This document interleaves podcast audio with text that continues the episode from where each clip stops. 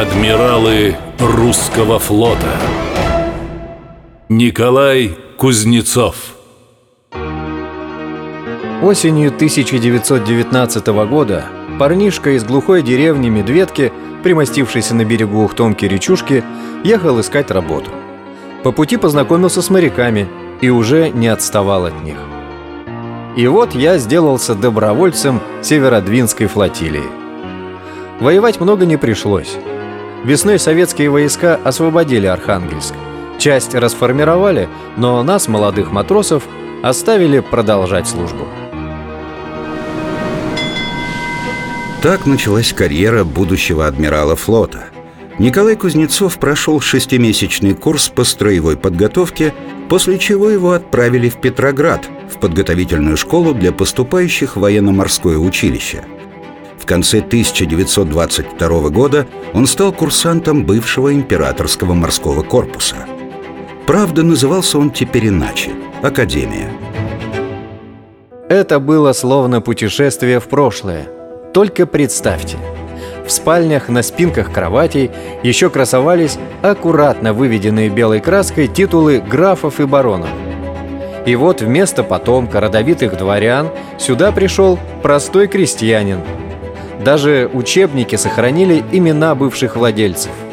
Кому-то попался сборник по навигации с надписью «Колчака». Помнится, мы все гадали тогда. А не адмирал ли это Колчак, который в дни февральской революции командовал Черноморским флотом? В академии преподавали опытные офицеры.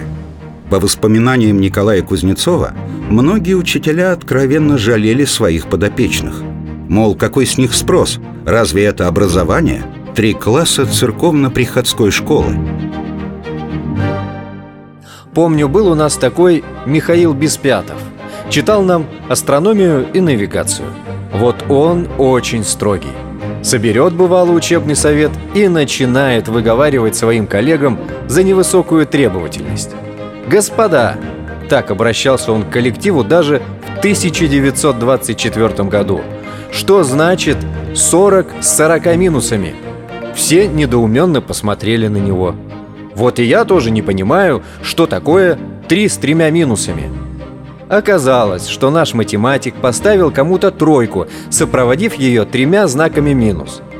Даже при всей мягкотелости учителя курсант, видимо, заслуживал только двойку. Но у преподавателя просто не хватило духу поставить эту оценку. Вот он и вынес Соломоново решение.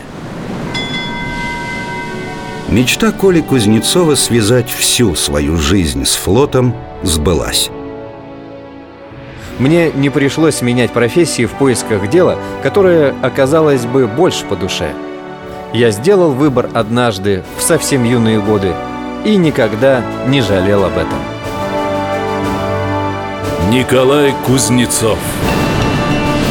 Адмиралы русского флота